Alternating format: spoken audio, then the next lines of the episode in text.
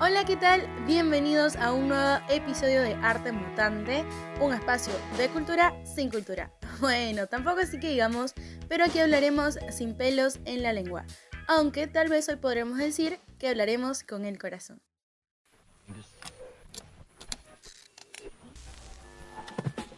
Arte Mutante, donde arte no es solo uno, sino más bien es como ninguno. Para darles una pista de lo que hablaremos hoy, es algo que siempre y cada vez que lo hacemos aflora muchos sentimientos, emociones y, por qué no decirlo, a veces nos ha hecho derramar alguna que otra lagrimita. Y aunque no sepas de qué trata, te lo tendré que decir porque si no, hablaremos sin razón por los próximos 5 minutos. Pues para el que ya lo captó, sí, así es, hablaremos de literatura de esa magia que nos permite viajar de la manera más fácil, la que nos muestra nuevos mundos y la que nos hace enamorarnos de la vida. Sé que este tema es muy amplio para resumirlo en tan poco tiempo, así que hablaremos sobre uno de los más grandes escritores, ese que nos puso la valla más alta con respecto al amor, que nos inspira y nos lleva a cometer locuras.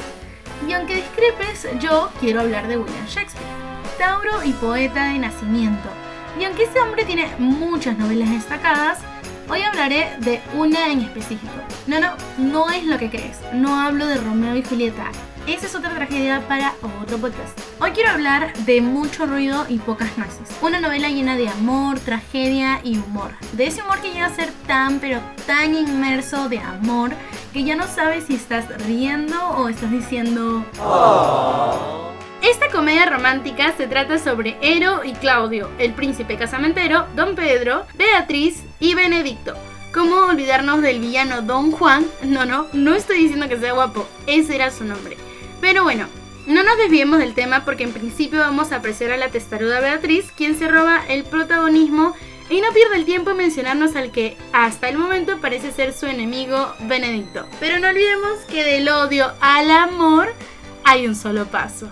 Benedicto al parecer está llegando de su última batalla en conjunto a Claudio, Don Pedro, que es el príncipe más conocido como el casamentero, y Don Juan, el bien mencionado enemigo. La cosa es que los sentimientos de amor florecen en el aire, así crece, crece, como en las guerras entre Beatriz y Benedicto. Cabe mencionar, no, o sea, digamos, este es un amor de perros y gatos, amor-odio, pero dígame, ¿quién no ha tenido este este amor, ¿no? Porque cuando nosotros éramos chicos era, era una manera de que nosotros hacíamos para llamar la atención de la persona que nos gustaba. Entonces eso es lo que pasaba exactamente entre ellos. Eran unas riñas que eran amor a voces. Así simple. Entonces, bueno, la cuestión es que cuando Claudio ve a Ero, te enamora primero dices, es un amor así como que la quiero, quiero que sea mi esposa, quiero que se case. Por lo cual, Don Pedro, el casamentero, decide apoyarlo y hacer bueno, hablar con el padre de Ero para que éste le diese la mano de su hija.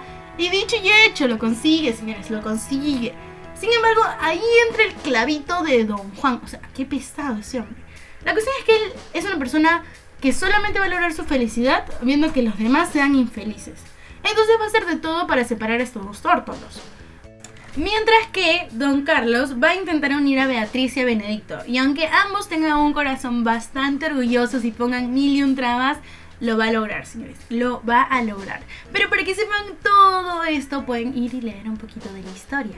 Vaya, vaya. Y bueno, solamente quería terminar con de repente una acotación. No sé si ustedes se han dado cuenta de que William tiene una manera muy peculiar de contar las cosas.